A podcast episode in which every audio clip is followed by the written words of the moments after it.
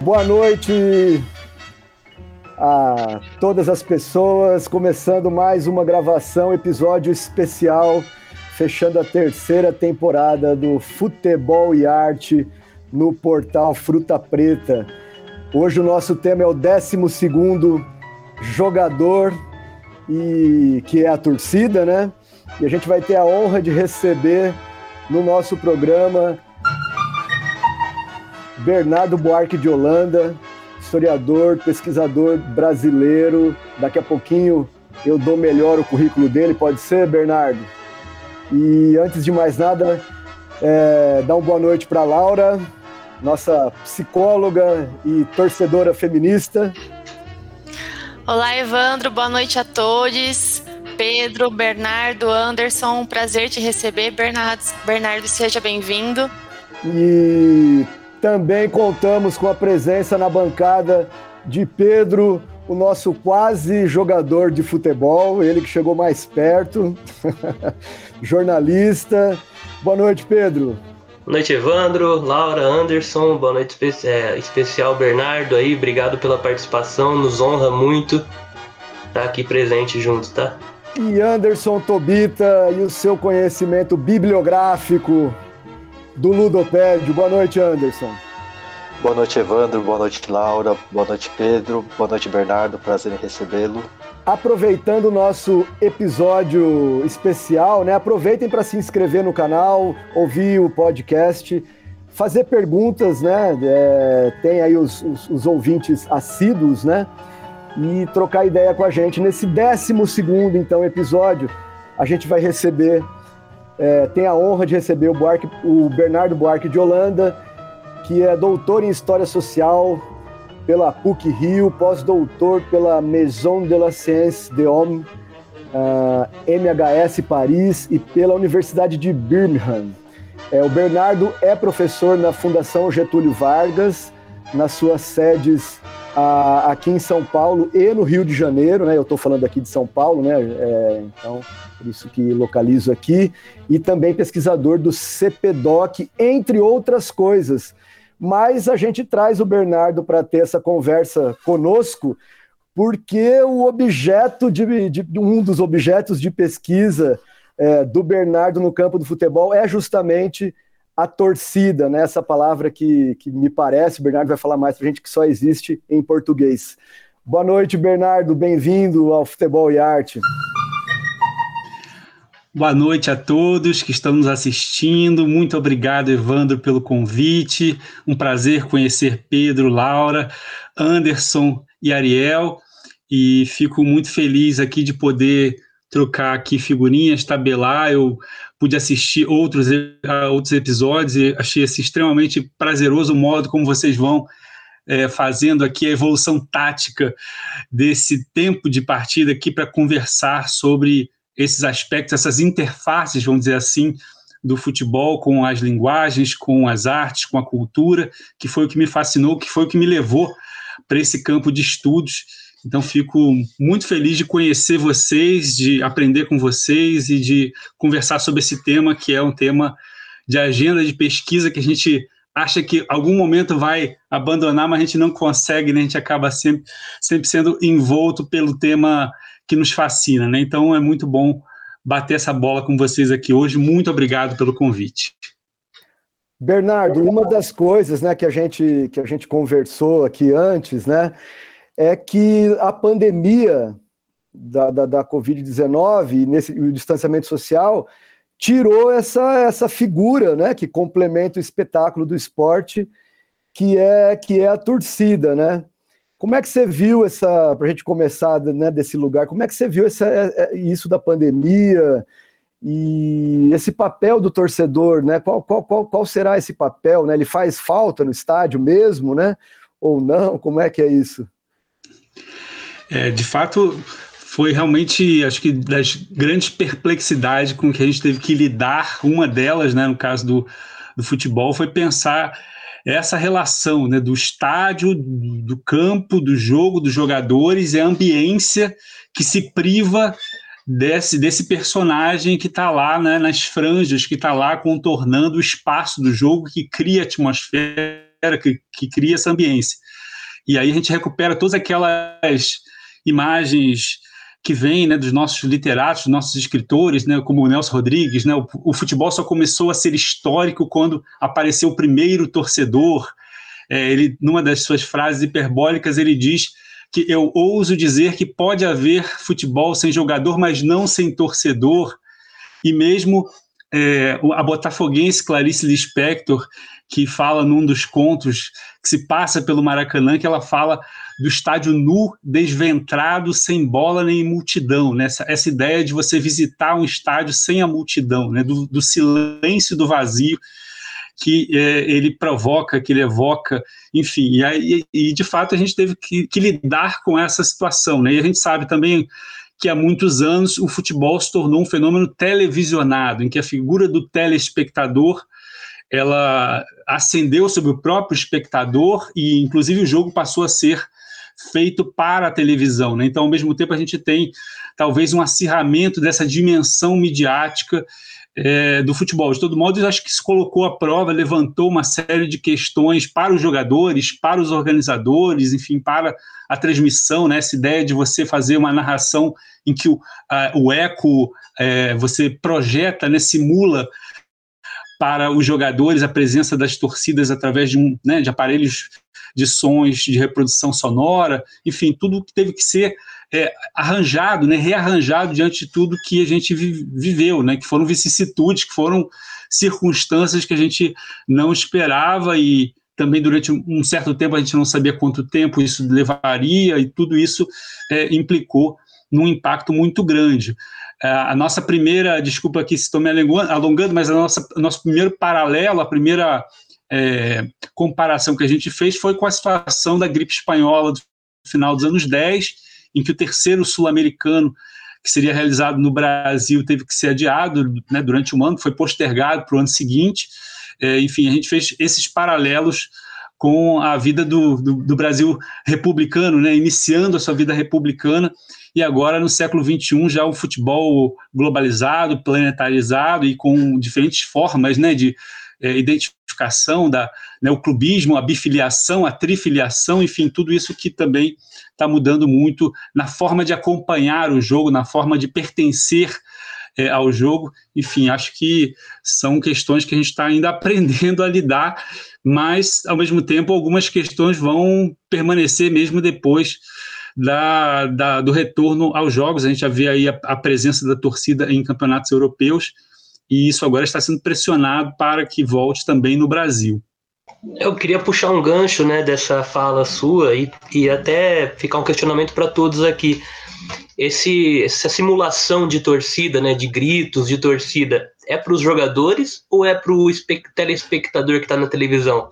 Porque esse clima que é criado, essa ambiência toda, né, para quem assiste, você, é muito diferente assistir com, com silêncio, com a galera, o técnico gritando, o jogador gritando, o juiz falando, com aquela simulação de torcida, né, que fica muito mais parecido com o que a gente via antes, antes da, da pandemia, né? Será que pega é mais para o jogador ou é mais para o telespectador isso, sabe? Eu, não, eu fico na dúvida, assim. O futebol de mídia, né? Eu lembro que eu falava muito de, pô, o futebol deveria ser estádio-estúdio, né? E agora tá mais ou menos isso, né? É, e você falou da, da, da Clarice Lispector, né? Da, o, o estádio vazio é aquele silêncio que grita, né? Não é nem que fala, ele grita, né? Quem já entrou num estádio relativamente vazio vê a perplexidade que isso causa, né? é, em comparação com aquele estádio cheio, né? E, e realmente.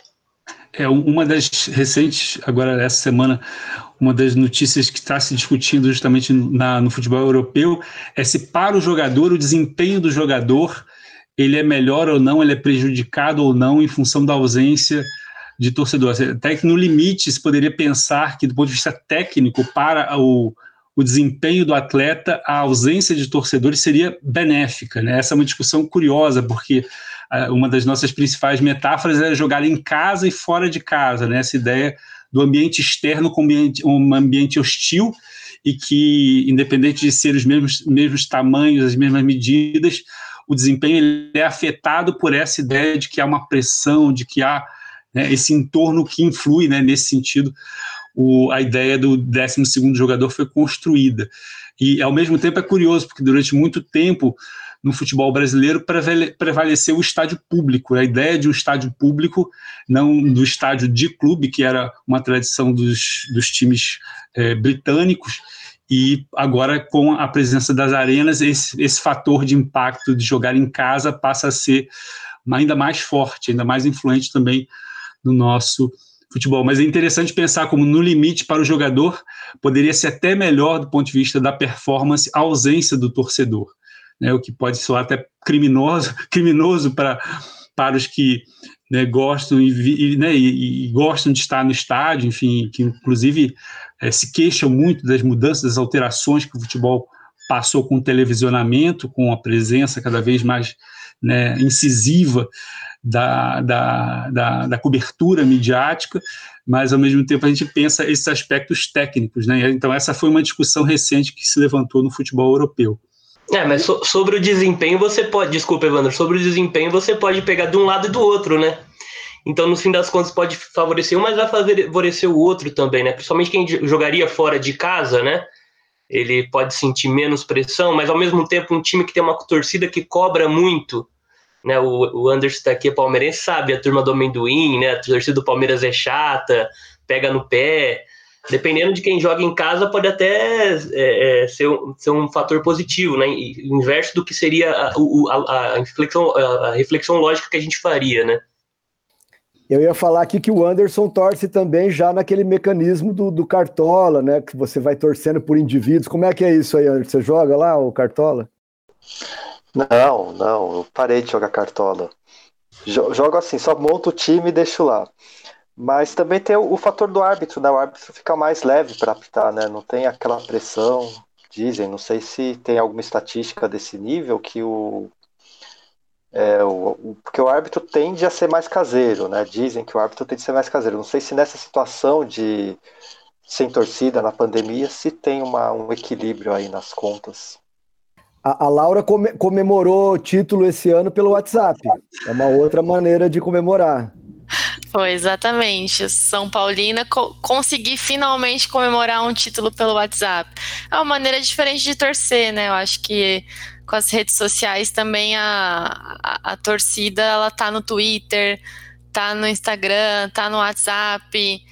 É, e principalmente né, com a pandemia, o fato de não estar no estádio, acho que até comentei isso em algum episódio passado, já não me recordo qual episódio mas que o perfil do torcedor tem mudado também por acompanhar é, os jogos pelas redes sociais. É, de repente tá, é, tem atingido um público diferente, né? O público que vai ao estádio pode ser um público diferente daquele que acompanha nas redes sociais. Então, nesse sentido, eu acho bem interessante essa, essa possibilidade de, de mudança e atingir mais pessoas, né? O futebol é, sendo torcido por pessoas diferentes. É, esse, esse aspecto motivacional é bem interessante, porque por um lado é isso de pressionar e prejudicar, e por outro você tem os relatos né, dos jogadores que se sentem mais motivados quando estão no estádio lotado, quando estão no estádio cheio, né, a presença do público como algo que te já predispõe a correr mais, a, a, a, se doar mais, enfim, como esse quesito é alterado. E, ao mesmo tempo, a gente pode pensar também nos formatos de estágios, na arquitetura dos estágios que foram já preparados para esse tipo de, é, enfim, de relação, de proximidade, de influência, enfim. Um, uma das, é, das principais reclamações que havia logo depois, quando se inaugurou o estádio do Engenhão, era que a sua forma arquitetônica ela era vazada, né? Então você tinha a, a, o, o, grito da torcida ele, ele acabava sendo né, sendo perdido no ar. Então não havia justamente ele não chegava até porque ele era um estádio olímpico que colocava ainda mais distante as arquibancadas do campo de jogo, né? Então a gente pensar numa bomboneira, né? Você jogar com ou sem torcida, esse fator de impacto é ali diretamente é, presente. Por outro lado, é interessante também que com, a, com os portões fechados, como você também começou a ter aquela, né, como você reinventa, né, então aquela ideia de fazer a recepção do time na chegada do estádio, fazer os corredores, isso é uma coisa que já vinha acontecendo nos jogos, né, você preparar aqueles corredores para passagem da, do ônibus do time, da delegação e, e sentir já aquela preparação, que é uma coisa também que acontece nos, no futebol argentino, né, como que isso foi também intensificado e apesar de todas as recomendações de distanciamento social, tal, os torcedores foram para os estádios, mesmo com estádios fechados e cantando do lado de fora, enfim, de alguma maneira tentando é, participar, estar presente e influenciar. Né? Acho que essa ideia da influência é, é, é capital, ela é decisiva e, e, é o que altera, né? Acho que de toda a similaridade que tem, desculpe se eu já estou antecipando alguns dos tópicos, né? Talvez seja aqui o, o tópico 5, mas dessa, dessa ideia de, do, do esporte, né, do, espe especificamente do esporte coletivo como futebol, né, de uma ambiência que você tem uma infraestrutura em torno dela, é todo esse paralelo que se faz originalmente com as artes de espetáculo, né? ou seja, aquelas artes em que você frui na presença de um público e invertendo os códigos de conduta, né? os, os todos os, os, os, códigos de é, demonstração de, de gosto, né? que é algo que vem né? da, da história moderna europeia, né? o esporte cria esse clima, né? esse clímax, essa ambiência efervescente de acompanhar na medida em que você tem execução daquilo que você está vendo. Né? Então, o ver e o jogar passam a se influenciar, influenciar reciprocamente. É, isso faz com que né, o Brecht, né, na, no, nos anos 20, escreva um artigo é, em Berlim saudando o boxe em detrimento do teatro burguês, que para ele estava completamente decadente. E ele, ao né, presenciar uma partida de boxe, ele fala: vejam como aqueles que acompanham a luta, eles vibram junto, vejam como eles conhecem as regras, vejam como eles de fato estão interagindo ativamente com aquilo que vem. Então é muito bacana como ele elabora já uma certa teoria que depois o, o Gumbrecht, que é um teórico é, alemão mais radicado em universidades americanas, desenvolveu é, desenvolveu bastante num livro chamado Em Louvor da Beleza Atlética, né, um livro que foi traduzido pela Companhia das Letras e é muito instigante para compreender os esportes como esse sucedâneo aí das artes de espetáculo. Já dando a dica, né, dentre muitos textos que o, que o Bernardo tem, é, um deles é o Futebol, Arte Política, a catarse e seus efeitos na representação do torcedor. Normalmente, Bernardo, a gente coloca uma, uma série de indicações no, no, no, no na biografia da, do, do, episódio, né? Então a gente vai, vai linkar essas coisas. Pedro, você ia falar aí da, da história? É, não vai caber, não vão caber as indicações no. Acho que deve ter limite de caracteres lá no, no YouTube, né? Não sei que eu queria puxar aqui, né, o, o tópico 2, né, e, e, até um, eu fiquei, não fiquei incomodado, né, fiquei honrado, mas é uma responsabilidade tem, puxar isso para conversar com o Bernardo, né, que é sobre a questão das origens da torcida, o surgimento das organizadas, e, e aí você me corrija se eu estiver errado, tá, pelo que eu pude entender, é, o surgimento da, das torcidas organizadas não no, como a gente nos moldes que a gente conhece hoje, né? Isso dá na década de 40, em pleno Estado Novo, e diferentemente do que nesses moldes que a gente conhece hoje, final da década de 60, né, com torcida uh, no Rio de Janeiro e São Paulo, a, a, a, torcida da década de 40 ela tinha uma função mais é, é, de, de, entretenimento e cumpria uma, uma função é, até de auxiliar né, do, do, do, poder vigente, né, diferente da ruptura que na final da década de 60 elas vão, é, elas vão propor, né, vendo uma situação de ditadura militar, né, você fala até numa fala, eu não lembro agora se é num texto ou numa fala é, em vídeo ou em áudio, é, do, do, das semelhanças também com, com, a década de 80, que situações de crise também, né, que promoveram é, movimentos de aglutinação, de, de, formação de associações de torcedores, torcidas organizadas, né? Tem uma diferença nessa formação da torcida organizada da década de 40, do Estado Novo, parece torcida organizada que propõe uma ruptura na década de 60, em plano de ditadura militar? Como que é isso, Bernardo? É, esse ponto da história das torcidas foi a minha, a minha principal, vamos dizer, curiosidade de pesquisa quando eu fiz a tese de doutorado. E na época já existiam pesquisas de antropologia que estudavam essas questões da sociabilidade juvenil, enfim, das formas de, né, enfim, de pertencimento a grupos, né, e no caso as torcidas como coletividade que reúnem pessoas que partilham identidades, símbolos, enfim, é, é, que constroem o seu pertencimento, mas não havia uma, vamos dizer, uma perspectiva diacrônica, ou seja, que acompanhasse como esse fenômeno foi historicamente construído. Aí foi a minha curiosidade de pergunta original, eu foquei, na, no caso do recorte do doutorado, as chamadas torcidas jovens, que são esses grupos que emergem nos anos 60 e que nos anos 80 ganham bastante ascensão no Rio de Janeiro, enfim, como o nome é, evoca, e crescem muito do ponto de vista quantitativo e que se tornam esse problema, vamos dizer, quase que político, policial é, no controle desses grupos em dias de jogos, né? Então, trazendo à tona a discussão da problemática da violência. Mas a minha curiosidade de pesquisa era um pouco entender como esse fenômeno se construiu historicamente, e por isso eu fui para essas origens da, das torcidas organizadas e uniformizadas, que foram os dois nomes principais que caracterizaram os grupos. E aí o que é interessante é a gente perceber que ela aparece no momento em que o profissionalismo se consolida no Brasil. O futebol passa a ganhar o status de futebol profissional nos anos 30, mas nos anos 40 isso é um processo consolidado e, vamos dizer, o torcedor se constrói como uma figura amadora dentro de um universo progressivamente profissionalizado. É, e, e, esse amadorismo faz, faz, com que eles criem esses grupos, eles organizem esses grupos, e esses grupos ganhem né, essa primeira identidade né, de uma organização voltada para apoiar um clube.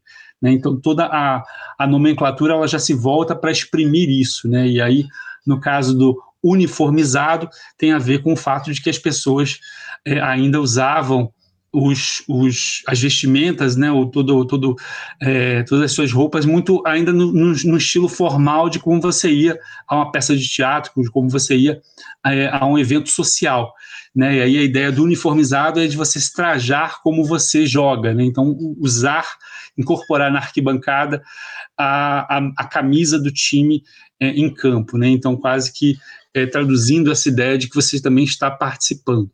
É, então foi, é, foi enfim, uma, uma, reconstituição desse processo né, em que, nessa primeira geração, no, no surgimento dessas torcidas, é, não havia um, uma estigmatização, não havia uma imagem ligada, associada a atos é, antidesportivos e antissociais que estavam associados a esses grupos. Né? Então, nas suas origens, o, as torcidas elas estão é, arregimentadas por sócios dos clubes, por, por, por, aqueles que têm relação muito direta com a organização, com a administração, com a vida do clube, e elas, ao mesmo tempo, elas são essa, vamos dizer, essa ideia de uma postura mais ativa em relação ao jogo, né? ou seja, de participar coletivamente com é, o jogo. É, aí tem aspectos também que são né, anedóticos, são muito interessantes, é, por exemplo, a, própria ideia da geral, né, que se, se, se constrói ao, à, margem do campo, né, com os torcedores em pé, com uma condição até de uma visão do jogo pior na medida que ela está né, no mesmo nível do gramado. Por exemplo, isso tem a ver em São Paulo com o estádio Velódromo, né, enfim, que é um dos primeiros campos que que tem em São Paulo e que ainda são né, as pistas de corrida que passam a ter no centro do campo os jogos. Então, sucedendo uma modalidade esportiva, as pessoas passam a se é, a, assistir né, ao redor do gramado, né, naquela zona limítrofe com o campo, e aí surge, né, começa depois a, toda a imagem, a figura do, do, da geral, né, que depois vai dar também no Geraldino do Maracanã, que já é um outro momento também de estádios no, no Brasil. Né? Mas, enfim, tem essa relação com o ordenamento espacial, com o espaço que está sendo ocupado ao redor do campo e com o crescimento do próprio futebol, que deixa de ser amador, que precisa cri criar as suas, os seus estádios é, de cimento, com arquibancada cada vez mais, maiores. Né? Você, se a gente pega esse sul-americano de, de, de 1919, que a gente se referiu lá da gripe espanhola, ele já é construído, ele é ampliado do campo original das Laranjeiras para 20 mil pessoas, para ser o recebedor de um evento internacional. Em 1927, o Vasco da Gama constrói um estádio com o dobro dessa capacidade, para 40 mil pessoas, e aí você tem depois, a partir dos anos 40, com a adoção do profissionalismo, os estádios públicos que vão projetar é, é, é, equipamentos esportivos para 40, para 60, 70 mil pessoas, como se dizia que cabia no, no Pacaembu antes do tobogã, e o Maracanã não vai ficar atrás quando a sua organização da Copa de 1950 também a, atinge né, uma marca de 155 mil, oficialmente, 155 mil torcedores. Né? E aí essa ideia, né, ou seja, você tem as multidões, né, aí as multidões remetem a um imaginário do século XIX, né, da psicologia das massas, né, da ideia de que as pessoas reunidas elas passam a extravasar e a atuar a se comportar de maneira diferente, seguindo outros códigos, outros padrões é, e se encorajando a seguir um líder e, enfim, a ter atos, a cometer atos violentos. Então, essa preocupação com a organização das multidões esportivas também vai chegar e desde os anos final dos anos 10 você já tem policiais dentro dos estádios para evi evitar invasões de campo e aí você, com as torcidas organizadas, a ideia de que as torcidas organizadas podem cooperar com a ordem dos estádios. Né? Então, a, a, a, a evocação da palavra organização associada às torcidas tem a ver com essa ideia de que elas poderiam é, fazer uma função auxiliar é, e o líder de torcida seria essa, essa figura capaz de conter essas multidões, essas massas anônimas que nas arquibancadas é, extravasavam, enfim, é, tem toda uma discussão do disciplinamento das massas que é essa, essa, essa, essa menção que o Pedro fez desse momento aí do, do, do período do Estado Novo, em que o modelo de torcida está sendo elaborado, está sendo formulado. O Bernardo, mas pegando ainda um pouco essa coisa da paixão, né? É, você discute a, a, a, o surgimento da palavra torcida, né? Que é como se fosse a palavra saudade também em português, né? Que vem disso de, de se torcer, né? De ficar ali se torcendo. Em outras línguas é, é, é, é são outros são outros termos usados, né? O fã em inglês, enfim. E então como é que é isso essa, essa questão passional, né? Que até se levantou da psicologia das massas porque de alguma maneira talvez isso possa ser eclodido né, nessas questões de, de, de, de violência ou de, ou de é, colocar para fora frustrações, né? E aí isso ser uma projeção dentro desse time que ganha ou perde, né? Que é campeão ou é o derrotado, né? Mas essa coisa da palavra eu acho legal a gente passar por ela. É, é interessante que quando a gente começa estudos, né, enfim, em geral, pesquisas, investigações, a gente começa sempre com as origens das palavras, né, enfim, quase que tentando fazer essa remissão a, a, sentidos originais. E interessante quando o futebol ele é introduzido, assim como hoje com a linguagem da, da internet, dos meios tecnológicos, a gente sempre utiliza os termos originais em inglês e acha isso muito natural e normal falar internet, site e né, e-mail, etc. Né, e isso também era natural, vamos dizer assim, era visto como normal na virada do século XIX para o século XX. Ou seja, você importa uma novidade, no caso, o esporte moderno, e esse esporte tem um vocabulário próprio que você utiliza no seu original. E, e ao, ao, longo do tempo acontece esse processo de abrasileiramento, ou seja, ao invés de falar né, o, o, o gol no sentido original da palavra em inglês, você fala gol, é, enfim, adaptando e trazendo para é, as suas formas, é, ou corner, né, escanteio, enfim.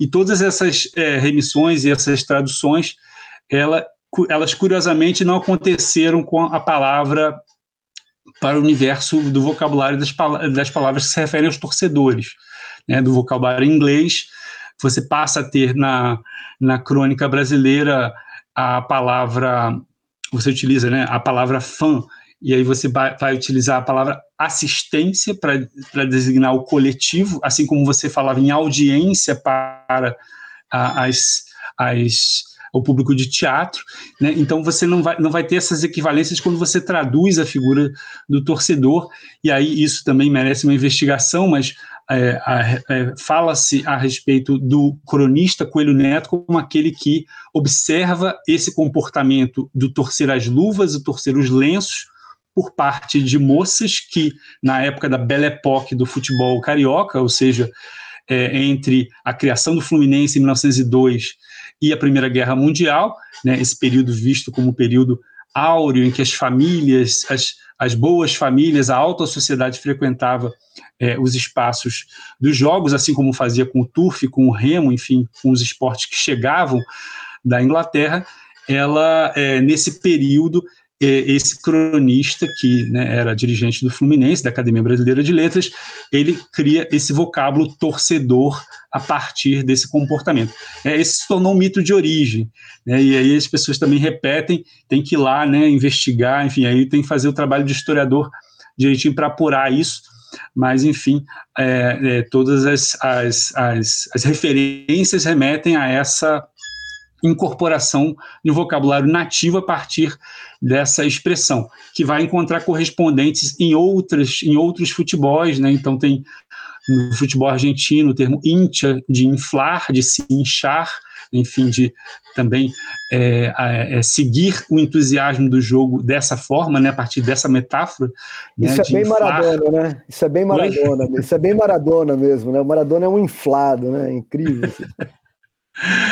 E, e, isso acontece com o vocabulário italiano, né, do tifo, é, e também que, né, do tifose, né, como o torcedor, e que se remete também a um estado né, febril, a um estado também de alteração emocional, enfim, todas, todas, todas as línguas vão procurar também traduzir esse tipo de comportamento. Né? Então, esse é um dado curioso, e vai demorar até que nos anos 40, nos anos 50, você passe a usar o termo torcedor e torcida, né? Você, você consigne isso de forma escrita e falada, né? Então, durante muito tempo, isso fica misturado ali no, no, no, no na, nas, nas, referências da imprensa esportiva dessa, dessa época. Né? Então, é, um, é, um, é, um, é algo bastante curioso, mas que acho que merece ainda uma investigação mais a fundo para ver ali o que, que é mito e como que efetivamente isso foi é, isso foi inventado, isso foi disseminado e, né, em determinado momento, isso pegou. É, até os anos 50, a imprensa vai falar futebol no termo inglês. Né? Só nos anos 60 que, de fato, a imprensa abrasileira o termo. Então, tudo isso tem aí uma quase uma resiliência, tem um, ter, tem um tempo aí de decantação para que as coisas é, é, se modifiquem.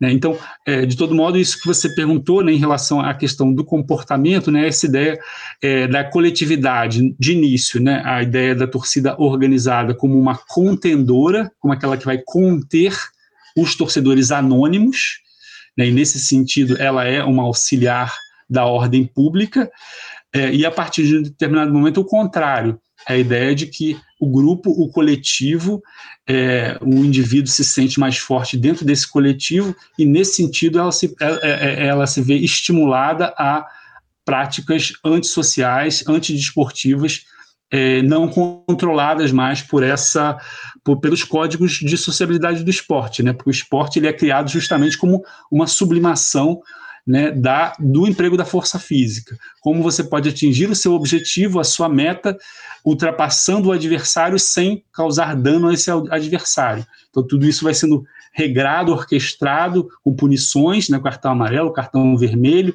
enfim, tudo isso dentro de campo, isso é acordado, isso é codificado, mas fora de campo, como que essas rivalidades se dão? Né? Em que níveis de tolerância elas se dão?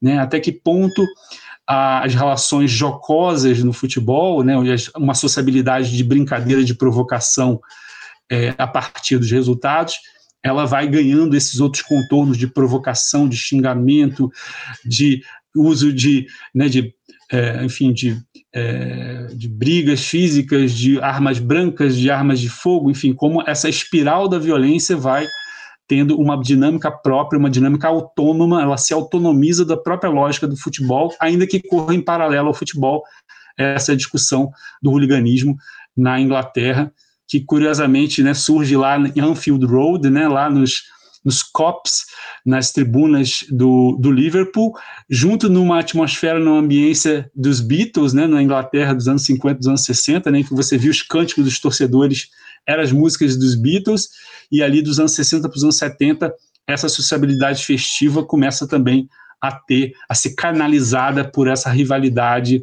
é, excludente, né, aniquiladora e que vai levando a danos progressivos né, até as tragédias que a gente tem nos anos 80 é, no futebol europeu e que levam a todo o reordenamento, a toda a reorganização do futebol profissional. Legal, Bernardo. E né, a respeito da participação feminina nas torcidas, né? Claro que essa participação ela vem crescendo cada vez mais. As mulheres sempre estiveram presentes no, no, nos estádios, na torcida. E, e aí eu fui é, ver a respeito das organizadas e eu vi que as organizadas femininas são bem recentes. Eu, se eu não tiver errada, acho que a primeira organizada feminina é, foi é, ela surgiu em 2009 no Sul, né, é, com a torcida do Internacional. E a gente vê que é muito difícil, né, a participação da mulher e, enfim, né, acho que o papel ali da, das mulheres é, é, pegar esse espaço da mulher no futebol, né, lutar pelo respeito, pela representatividade, fazer é, um, um esporte mais inclusivo, mas a gente vê também uma certa resistência, inclusive dos clubes e um pouco também dessas torcidas tradicionais organizadas que, que deixam espaço é, das organizadas femininas, às vezes, para um, um espaço de escanteio, né, ainda. Como que vem se construindo é, as organizadas femininas? Como que você vê esse cenário? Bem interessante, Laura, essa pergunta. E, e, antes de entrar especificamente nesse ponto, acho que a gente não pode esquecer que durante quase, vamos dizer, 40 anos no Brasil, o futebol feminino foi proibido. Né? Houve uma, uma interdição jurídica que condicionou não só o futebol, mas outras modalidades esportivas, né? a partir do CND, que em 1941 emitiu esse decreto proibindo a prática feminina de algumas modalidades esportivas consideradas não apropriadas ao corpo feminino. Então a gente pode imaginar que, embora isso, essa regra tenha sido transgredida, a gente tem muitos fatos aí que mostram que aconteceu o futebol feminino a despeito dessa proibição, mas claro, né, enfim, durante 40 anos esse, isso ter sido proibido, de alguma maneira afetou essa relação da mulher, de modo geral, com o futebol. Né? Então, falava-se né, nesse início, nessa chamada Belle Époque, da presença das mulheres numa, numa, numa, em relações de sociabilidade que existiam, né, enfim, numa sociedade republicana, mas ainda bastante elitista. Depois, no momento de, é, de ascensão do profissionalismo, aí já naquela transição do chamado amadorismo marrom para o profissionalismo, aí você tem uma queda do público feminino e o, e o futebol se torna, adquire esse ethos da presença masculina mais mais mais, né, mais incisiva, né, enfim, até própria é, as próprias hostilidades que vão também afugentar é, esse público dos estádios, né? inclusive uma também uma das narrativas para a construção das torcidas organizadas tinha a ver de que a introdução da música ela criava um atrativo que é, a, que abafava os palavrões, porque a partir de um determinado momento, né, esse público passa a ser esse público hostil que vai né, ao jogo para hostilizar os jogadores, enfim, para, né, para fazer o baixo calão, enfim, tudo aquilo que, é, é, que, que, que, marca essa sociabilidade masculina. Mas, como você bem observou, também você não tem, ainda que tenha tido uma queda nesse momento da presença feminina, você não, tem, não teve nenhum momento de desaparecimento completo.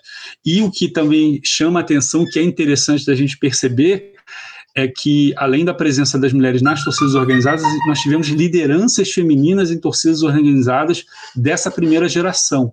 Né, e, e torcedores símbolo, né, que é um, também um tipo de categoria não necessariamente está vinculada à torcida organizada, mas lideranças de torcidas organizadas que até atingiam pela, é, pela denominação de tias, né? Você é, se referia né, àquelas lideranças com pessoas mais velhas, mulheres, e que recebiam essa denominação. E é impressionante, você lista dezenas de mulheres que foram líderes, que participaram de torcidas organizadas nesse período.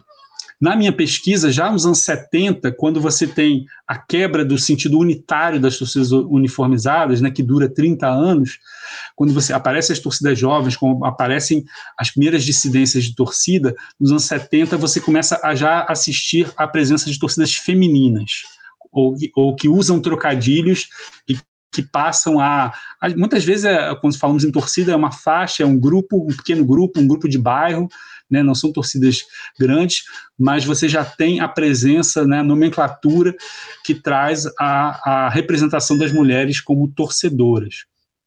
Isso nos anos 70.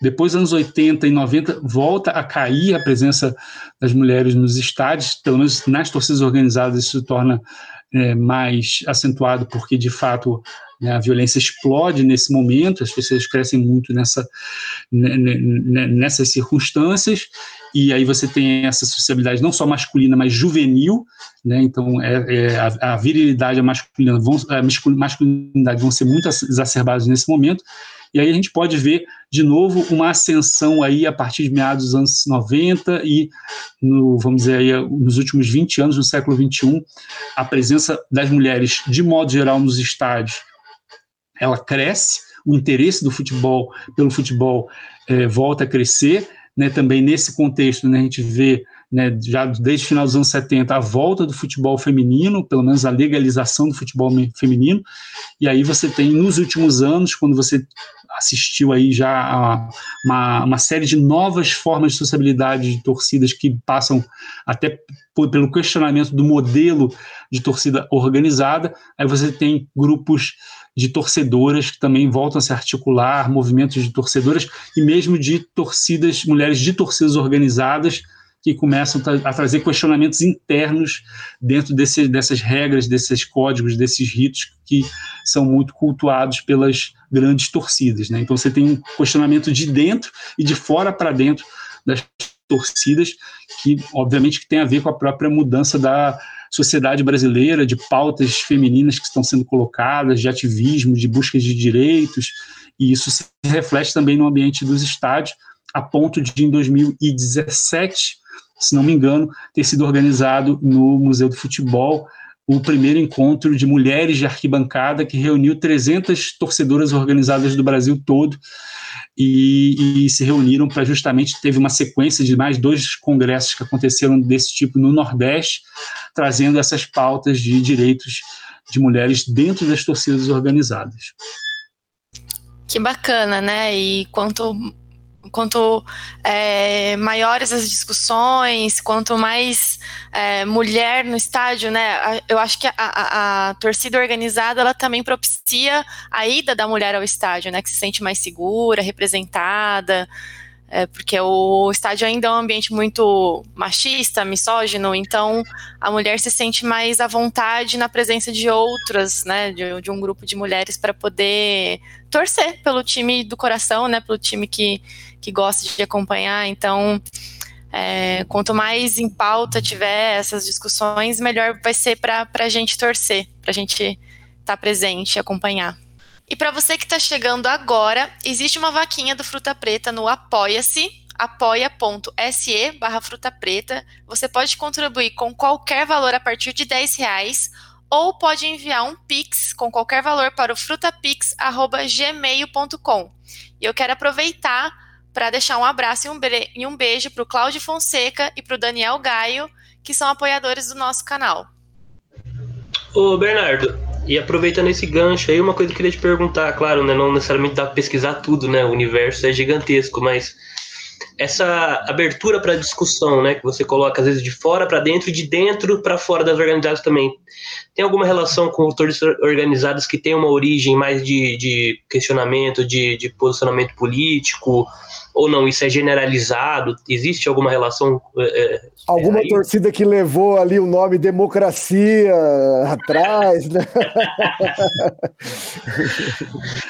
É, é interessante porque isso foi uma demanda que acontecia dentro dos estádios, ou seja, a presença das mulheres nos estádios e, e algumas interdições, né? As mulheres não podem é, balançar as bandeiras, né? Tinham, tinham algumas torcidas que vetavam isso, porque diziam esse é o nosso patrimônio, nosso patrimônio pode ser é, é, ele é um objeto, né? Que é um objeto de cobiça dos inimigos, então ele pode ser roubado. Então esse patrimônio só pode ser usado por homens, então, e algumas torcidas tiveram esse tipo de questionamento, mas também nos espaços de sociabilidade das quadras, das torcidas, e também nas caravanas, que você tinha internamente esse tipo de escalonamento das partidas tranquilas, as partidas de alto risco, então, nos jogos, em determinados jogos, as mulheres não, pode, não podiam ir. Né? Então, é, nesse, esse encontro, por exemplo, debateu muito dessas coisas, e curioso que foi é, o encontro teve a presença de representantes da Associação Nacional de Torcidas, e curiosamente a diretoria só tinha homens, e nesse dia foi quase que uma acareação, foi muito interessante a forma calorosa como elas discutiram com eles em relação a essas questões e a esses, enfim, essas demandas que elas traziam nesse dia a dia interno. Né? Então, de, de, vamos dizer, é, é, foi puxada por, por, por, torcidas do Rio e São Paulo, mas se, eles conseguiram ter uma capilaridade, não te, teve a presença de torcidas do Pará, é, enfim, foi realmente uma representação regional bastante ampla é, é para o evento, né? Enfim, esse evento específico e, e e já pude acompanhar trabalhos acadêmicos que fizeram é, etnografias com mulheres torcedoras, por exemplo, do Esporte é, Clube Vitória, é, do, da torcida do Bahia, e, e, e, enfim, acompanhando como é que é o cotidiano dessas mulheres que se engajam. Durante muito tempo tinha essa, nas torcidas tinha esse princípio, quando havia presença de mulheres era porque era namorada do integrante, né, e aí ele levava, então só nessas circunstâncias que você tinha presença da mulher. E agora você tem é, progressivamente mais mulheres que vão porque gostam simplesmente, independente da, da relação que tem ali com lideranças e com figuras que são já internas do grupo. Né? Agora, ainda temos pouquíssimas mulheres em posições de comando, né? Aí a gente ainda reifica e reproduz aquela estrutura. Não, as mulheres estão na parte de comunicação, né? Delega ali né, na secretariado, enfim, ainda tem uma divisão que, que reproduz aí algumas hierarquias. Mas, enfim, me parece que tem uma tendência crescente a questionar isso e, e, e, nos últimos cinco anos essa, essa, esse questionamento tem sido cada vez mais incisivo da parte delas. É, já que você falou de bandeiras, é, então desde a batalha campal no Pacaembu, na Supercopinha, em agosto de 95, uma série de medidas no estado de São Paulo, como por exemplo a própria proibição de bandeiras com mastros. Né? Só que assim, é, é, na, minha, na minha percepção, é, aquela situação foi, de certa forma, uma cilada para as organizadas, né? Porque você pega uma manhã de domingo, entrada livre, pouca polícia, num clássico. É, o Pacaembu em obras com tobogã cheio de pau, pedra para que, que geraria depois uma violência. E aí do jogo acaba do nada, é, tem uma morte súbita, né? O jogo acaba com aquela com o gol do Palmeiras, naquela regra estúpida da morte súbita. E ainda tinha o jogo do Corinthians depois, no, no brasileiro mais tarde, né? Que se não, se não acabasse em, em violência o primeiro jogo, o segundo podia ter grandes chances, né? Dado aos entulhos do tobogã. Aí você pega o jornal daquele dia e você vê que tinha um, é, é um massacre contra as organizadas, né? Não só contra Independente e a Mancha, mas que até foram extintas naquele ano. E você vê uma série de, de colunas, o Alberto Helena faz um trocadilhos com, com, com, com, com música, falando que a violência não é bossa, não é muito natural, que a violência é funk, rap, grunge, a estética da periferia, uma coisa super é, é, elitista e preconceituosa, o Juca Kifuri falando que a culpa dos ingressos caros, que a culpa não, é que deveria ter ingressos caros, porque naquele momento os mais pobres eram responsáveis pela barbárie, e também aqueles da classe média que se escondem no, no, é, no manto covarde das organizadas. E, as, e pouco naquele jornal se falava da Federação Paulista, da Polícia, da Polícia Militar, dos próprios clubes, né? É, e o que você acha desse ódio eterno às, organiz, às organiz, ódio eterno às organizadas que tem no Brasil, né? E, e será que um dia é, o Estado será capaz ou capaz né, de reverter a situação da decisão dos mastros, é, dos elementos de é, pirotecnia, dessa proibição que tem nos estádios? E outro, e outro ponto é essa ideia da fusão das escolas de samba e organizadas, né, que foi o meio da Mancha se refundar nesse embrólio todo. Pô, isso é legal, hein? É, é, é isso também, aí vamos, vamos longe aí, porque você vê, né, os, a, a criar esses incidentes como divisores de água, é, enfim, foi o foi 1985 em Eisel, foi Hillsborough em 1800, 1989, é, e aí no caso brasileiro foi 1995 com com a batalha campal. Quer dizer, esses momentos são momentos de inflexão porque é, eles geram essa comoção pública, geram uma reatividade, geram a necessidade de você fazer alguma coisa. E a gente observa que no caso europeu, você teve punições aos clubes, às seleções, a, a, a, a, também as entidades, autoridades envolvidas. E houve, a partir daí, também todo esse empenho de fazer o reordenamento da, da não, a Premier League. É, é construída nessa esteira, né, na esteira das tragédias do hooliganismo, é, mas enfim, o futebol é, é, inteiramente reinventado nesse momento. E aqui é, o, a, a, opção foi fazer o bode expiatório, né, enfim, é, de fato, os anos 90, ele, ele, é um ano que tem um crescimento, um adensamento é, é, desses grupos muito grande, ou seja, desde os anos 80 você já tem uma animosidade, uma predisposição para o conflito, enfim, você já tem as rixas como um problema dado para esses grupos, ele já está colocado, mas primeiros, nos primeiros anos do, é, da década de 90, isso explode.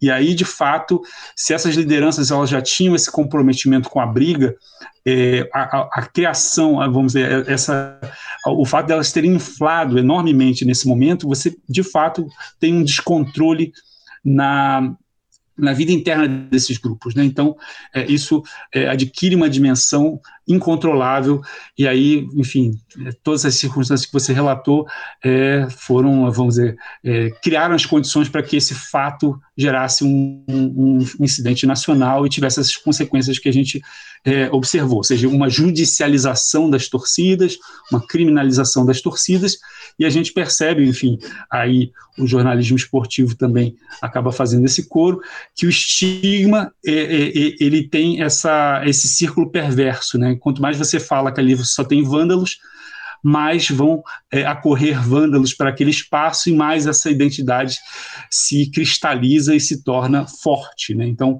o tiro pela culatra dessa proibição, e aí no caso de São Paulo foi uma coisa sui generis, né, como elas se reinventam como um, grupos carnavalescos nesse momento, ou se reinventam com a própria refundação de nomes paralelos, né, porque mostra que simplesmente você extinguir né, um nome não impede com que o grupo aconteça. Aí a gente volta para toda uma discussão entre regras e costumes, entre valores e normatividade. Como é que isso se arranja no Brasil?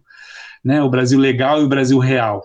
Né? Então, quer dizer, a, o caminho, entre aspas, mais fácil foi esse do Ministério Público, dos promotores, é, dizendo isso não pode, vetando, proibindo, é, e ao mesmo tempo a gente acompanhando que aquelas mesmas pessoas estavam no estádio sem a camisa, com as mesmas os mesmos procedimentos, com os mesmos hábitos, enfim, optou-se apenas pela, é, pela via repressiva, sem qualquer contrapartida, acompanhamento, monitoramento, enfim, que buscasse, enfim, restabelecer é, relações e tentasse contornar essa situação. Né? Então, quer dizer, no caso, por exemplo, dessa proibição específica, né, porque depois tudo isso voltou, né, então depois da proibição de camisas, voltou, ficou apenas a, a proibição dos machos, estariam para ser sancionadas aí há alguns anos atrás, e chegou no momento lá da, de, de o governador aprovar, ele foi lá e não permitiu com que elas voltassem, que também é, causa uma certa perplexidade, né, porque justamente aquilo que vai embelezar o estádio, ou seja, que vai dar uma atração para o estádio, que é a presença das bandeiras, elas são vetadas, né, enfim, e tudo mais continua. Né, então, realmente, esse caso específico de São Paulo não dá para entender é, por que essa, essa proibição perdura. É, aí, isso anos 90, né? E anos 2000 a gente entra no, no contexto dos mega eventos, com o aparecimento justamente do Estatuto do Torcedor, que reproduz a lógica do Estatuto do Consumidor, né, nada mais é do que um código consumerista aplicado aos estádios de futebol, é, e esse, esse mesmo estatuto ele é remodelado em 2010 com a iminência dos, da Copa do Mundo, com a iminência dos mega eventos, para que justamente aí, é, o, lá os artigos, as torcidas sempre citam, né, o 39A e 39B do Estatuto do Torcedor, que uh, vão ainda mais penalizar as torcidas, as lideranças de torcida, enfim, ainda mais focar nessa ideia do bode expiatório para para enfim para tentar contornar e controlar essa situação né? E a, a, gente tem essa, essa escalada da judicialização mais recente com a criação da torcida única, e agora a gente percebe com a pandemia que mesmo jogo sem torcida não impede o conflito, né? Ao contrário, todos os clássicos têm sido acompanhados de conflitos, eh, se não de morte, mas de graves confrontos de linchamento e, e, de dano e dolo que acontecem em dias de jogos, e continuamos, né, enfim, esperando por um, mais uma tragédia, por mais uma morte, para que né, novamente haja né, esse círculo vicioso, né, para que haja um choque da opinião pública, autoridades venham a público decretar novas medidas, né? Enfim, aí é um contexto de avaliação que a gente faz que até extrapola o próprio âmbito esportivo, porque você fica, né, enfim, em torno dessa discussão, assim como o secretário de Segurança Pública fica esperando lá que tenha uma revolta nos presídios para que possa é, anunciar medidas para restaurar os, os, os, presídios, enfim, a gente fica um pouco é, correndo atrás do, do próprio rabo nessa questão e de fato não há muita perspectiva, né, porque a, a, a radicalização desses confrontos tem, só, só, tem se acentuado em meio a essa asfixia que vai sendo produzida é, em relação às torcidas. Né? Então é um, um, um, bicho de sete cabeças, eu diria, né, porque ao mesmo tempo você tem grupos de gestão institucionalizados, grupos multifacetados, grupos inclusive que têm práticas né, festivas né, do carnaval, de sociabilidade é, de feijoadas, de festas em quadra, enfim, de, né, de uma série de atividades, é, inclusive com uma atuação na pandemia bastante bastante importante né, na arrecadação de mantimentos, solidariedade, espaços para atender, é, oferecimento de espaços para atender pessoas hospitalizadas, enfim, teve uma série de iniciativas esses grupos, né, vamos dizer, esse lado filantrópico que as torcidas cultuam e cultivam já há muito tempo, não é uma novidade. Então você coloca tudo isso num, é, num balaio só e, enfim, torna a, a situação ainda mais complexa. É, nós, nós estamos com o nosso tempo regulamentar, já estamos nos acréscimos. É, você que chegou ouvindo até aqui, né, se inscreva no canal Fruta Preta, dê um like aí no nosso podcast, hoje com a presença brilhante do Bernardo Buarque. E, Bernardo, você é apaixonado mesmo pela, pela torcida, né? A, a, pegada é essa. Eu, eu, eu fico brincando é, muito com isso, que eu gosto muito do jogo e, e gosto de, de, de, assistir jogo com o adversário. Acho que é um, essa, essa, essa questão lúdica, e é muito pouco explorado isso, assim, né? E, e o quanto o futebol só existe justamente por essa catarse coletiva, por essa brincadeira que, que, que, que é claro, tem ali o seu, o seu grau de competitividade e de violência que, que, que, que, norteia talvez até esse, esse lado um pouco mais patriarcal e masculino do, do, do, do esporte, né? Que quando a gente vai para um, um jogo de futebol feminino, por exemplo, tem um clima já diferenciado, né? Não que não possa acontecer problemas de violência, enfim. Mas é, essa proeminência desse 12 segundo jogador, né? Como você levanta aqui, na, na própria pandemia, os conflitos continuam, né? É, a violência que poderia ser dentro do estádio deve ir para as redes sociais, quer dizer, o que deve ter de, de, de linchamento e de, e de discussão dentro, de, dentro de redes sociais, né, deve ser gigantesco isso. Mas é, o elemento espetáculo, né, ele se faz com, com, esse, torce, com esse torcedor ali no, no, no, no, no estádio, né? Sei lá, a proibição das bandeiras de repente gerou o bandeirão, né? Aquele que cobre arquibancada inteira, e se você quer ver o jogo, a bandeira vem em cima de você e fala, não, agora não, eu quero, eu quero ver o que está acontecendo lá embaixo, né? É, é, é, é, um elemento da composição do esporte, o torcedor, né? É, e isso é um, é um dado curioso das arenas, porque, enfim, tem uma, uma certa contradição aí com a criação das arenas, com o fim do significado do estádio público, que provoca também uma série de nostalgias né, do antigo Maracanã, de como era bom é, aquele saudoso Maracanã, e, e ao mesmo tempo você tem uma arena que precisa também dessa ambiência, mas essa ambiência não é criada pelo torcedor, que é esse torcedor é esperado para esse é, espaço.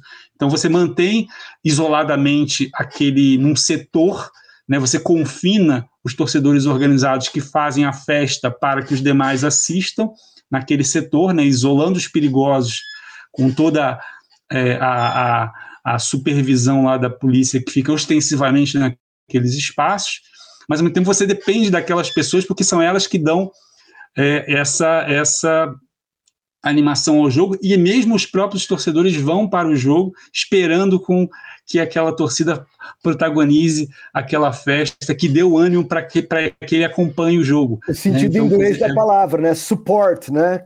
São esses caras é que dão o suporte, né? O suporte para os caras jogarem, né? Ô, Bernardo, tem um exemplo né, interessante desse caso, né? Que é a Alemanha, né? Que eles, é, eles mantiveram uma, atrás dos gols, né? A muralha amarela do, do Borussia Dortmund é um exemplo mais claro, né? É um modelo diferente do inglês, é um modelo de a ser inspirado, porque é, o seguinte, uma discussão que eu já propus em outros episódios aqui, né? E é, é bem complexo. Eu li no, nos seus textos fala muito da questão do futebol moderno, né? Tem essa, esse mantra do ódio ao futebol moderno. Não, não sei se em qual sentido da palavra moderno, né? Não no sentido temporal da coisa, né? Mas cultural, no, no que ele se tornou.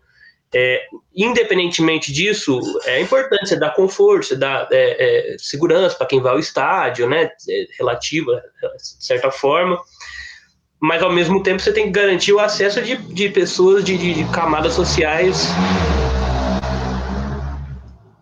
Passou uma moto só para cortar depois camadas é, tem que garantir o acesso de pessoas de, de, diversas camadas sociais, né? E ao mesmo tempo os clubes concorrem com o futebol globalizado que você precisa de dinheiro. Como equacionar tudo isso? E só puxando um gancho aqui, é, desculpa emendar uma coisa na outra, na outra, na outra, né? Fica ficando pesado. Mas Hillsborough, a polícia é, pediu desculpas, né? Recentemente pelo, pelo, pelo laudo que foi dado na época. É, eximindo os torcedores de culpa, né? Tem muita coisa para ser revista aí, né? Por isso que o Anderson, quando o Anderson fala do como o pessoal joga tudo para as torcidas e como isso tem que ser essa culpa, né? Entre aspas, tem que ser compartilhada, né? E as soluções têm que vir de todos os lados, né? É, o exemplo de Hillsborough e de, de Eisel também, porque o estádio de Eisel, onde aconteceu né, a tragédia da semifinal da, da, da Champions, né, em 85, ele era um estádio assim que lembrava, guardadas as devidas proporções, o Canindé ou a Javari, enfim, era um estádio acanhado, pequeno, né, e aí você tem o um confronto lá dos ingleses com, com os italianos, e isso faz também essa repensar a ideia e o formato do estádio e para a escala de, de, dessas competições, né?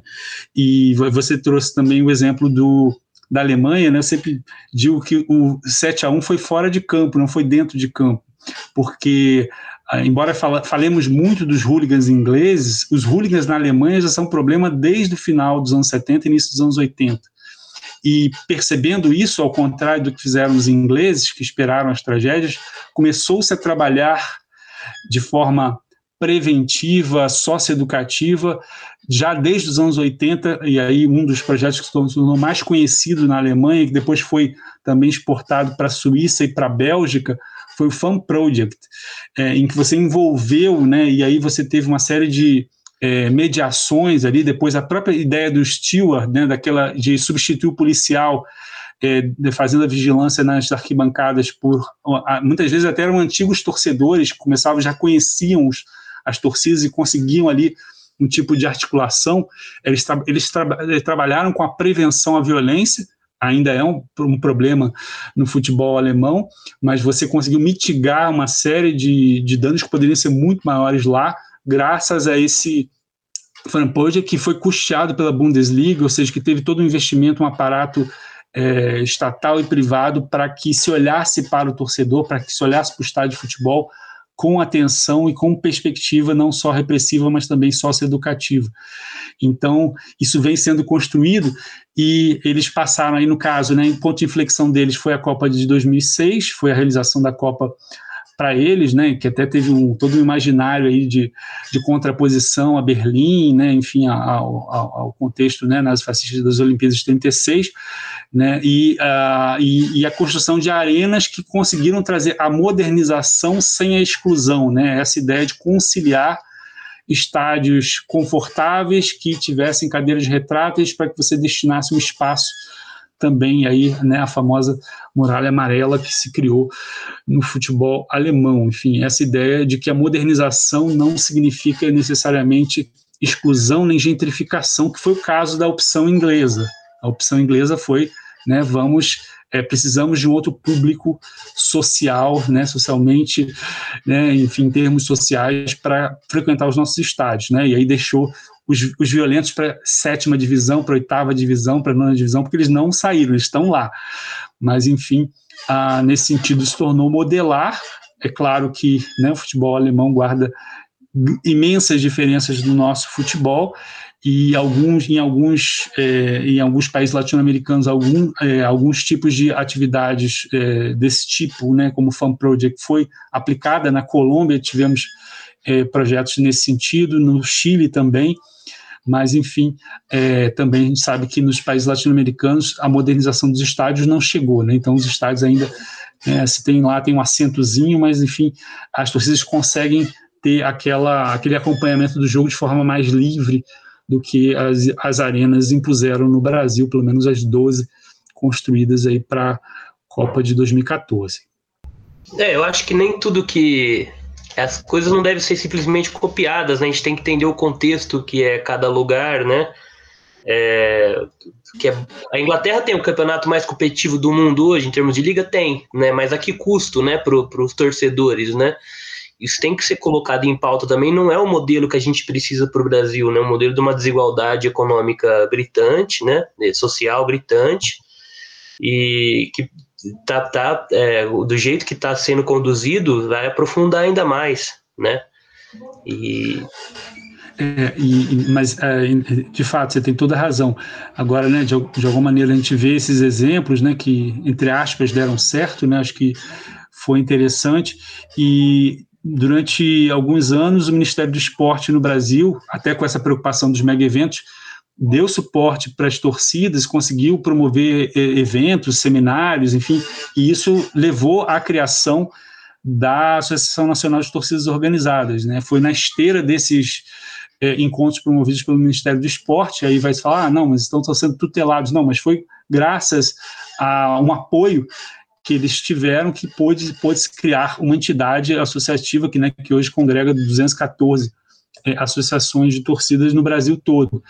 E, e, eles chegaram a fazer um intercâmbio com a Alemanha, então, durante duas semanas, é, lideranças de torcida do Brasil foram conhecer é, os estádios, foram conhecer o Fan Project, que foi uma experiência que aconteceu em 2013 e até hoje é, eles contam realmente como um intercâmbio que valeu muito, né, foi muito é, útil e criou essas condições para que se tivesse uma associação nacional. Hoje, infelizmente, nem Ministério dos Esportes existe mais no Brasil e com isso, né, a, só a política repressiva, né, que está lá na ponta, né, no policial militar que é escalado para fazer escolta e que vai chegar lá, vai entrar no ônibus da caravana e já vai chegar com gás de pimenta, enfim, todo esse tipo de é, comportamento, né, que vai só reproduzindo aí é, é, abusos de poder nesse contexto. Né? Então, é, é, triste que a gente esteja numa conjuntura que é muito ruim para que busquem-se alternativas e, e é, para que esses grupos né, que existem, que estão aí,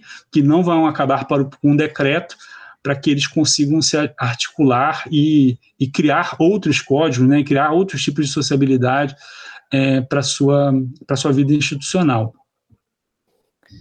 Gente, daria cinco programas com o Bernardo, mas eu acho que por esse episódio décimo segundo torcedor e nosso quinto participante da, da, da bancada, né? A gente está bem feliz aqui, Bernardo. A gente costuma fazer uma, uma sequência de considerações finais.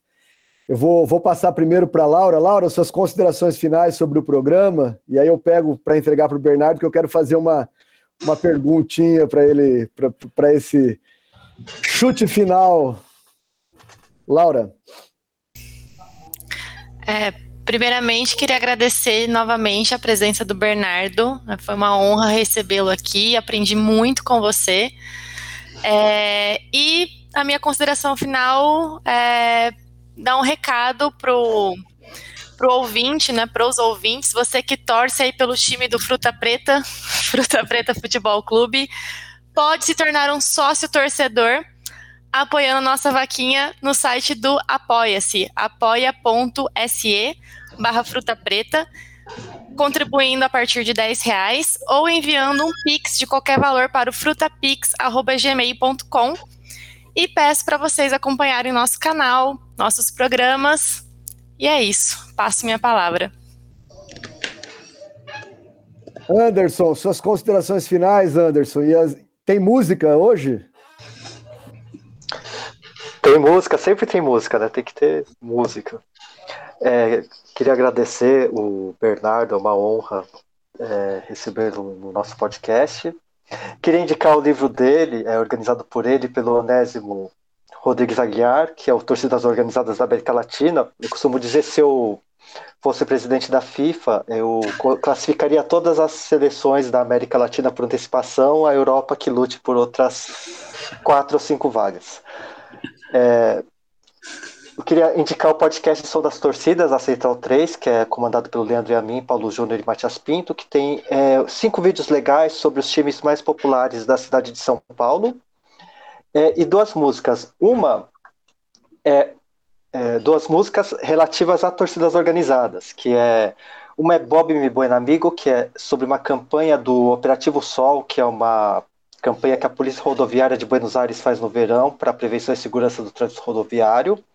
Essa música fala que não pode levar os animais de estimação para viajar pela costa atlântica, porque na época, nos anos 80, o, as pessoas perdiam seus mascotes.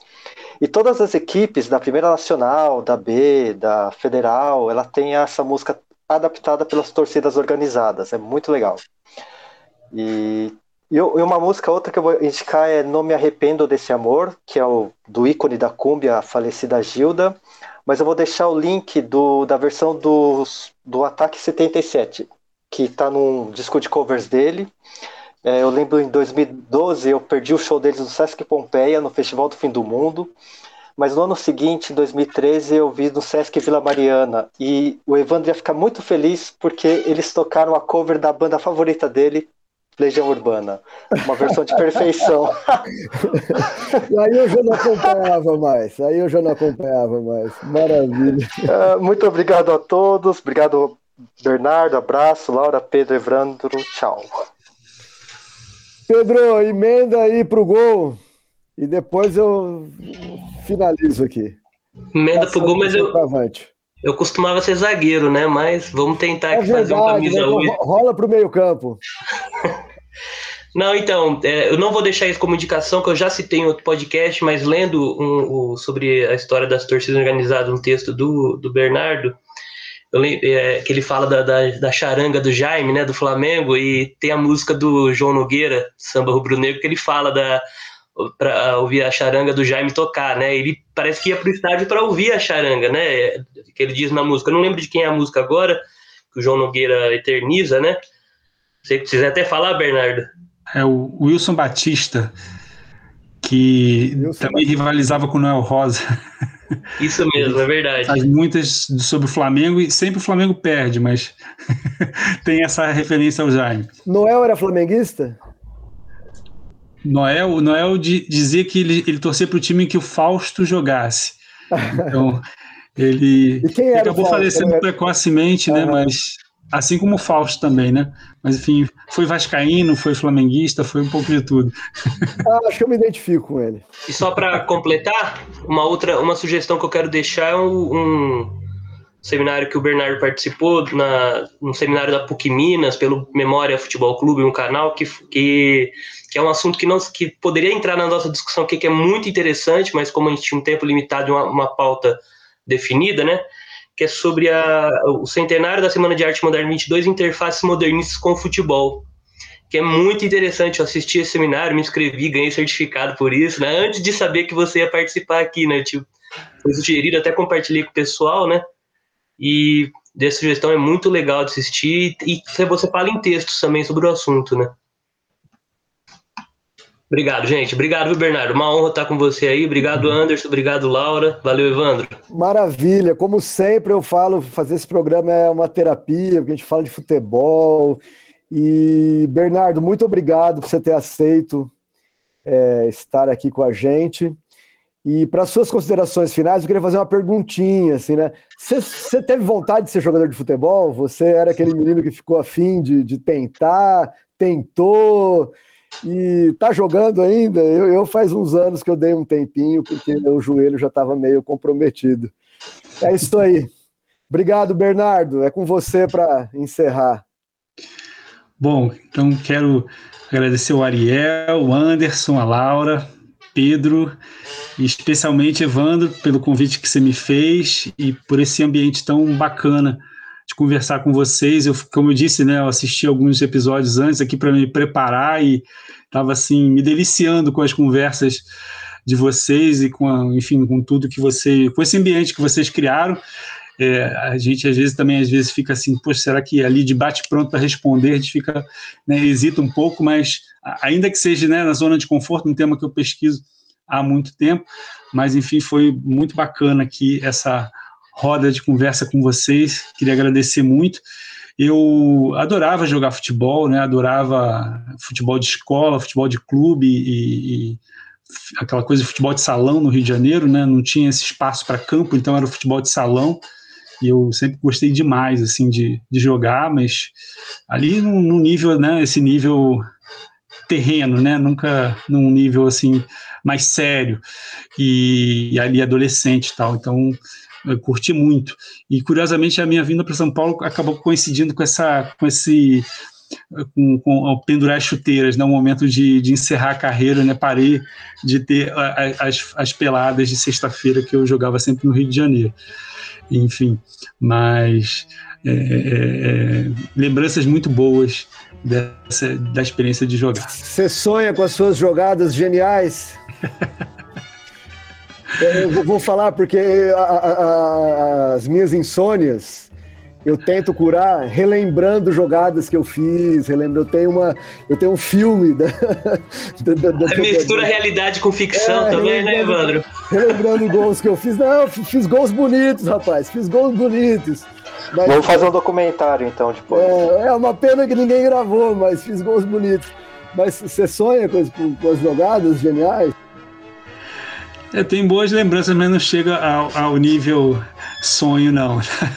tá, tá, tá ainda no nível consciente. Não? tem boas lembranças do, do, do futebol do Rio de Janeiro. A gente fez um, uma brincadeira no episódio que era com os sonhos, né?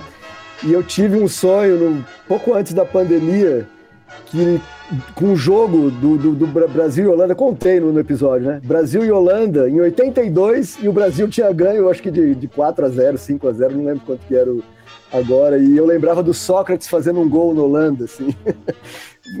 olha, olha, olha que maluquice, né? Acho que essa coisa de imaginação, o futebol é, é sempre um lugar desse, desse imaginário, né? Mas é isso aí. Obrigado, Bernardo.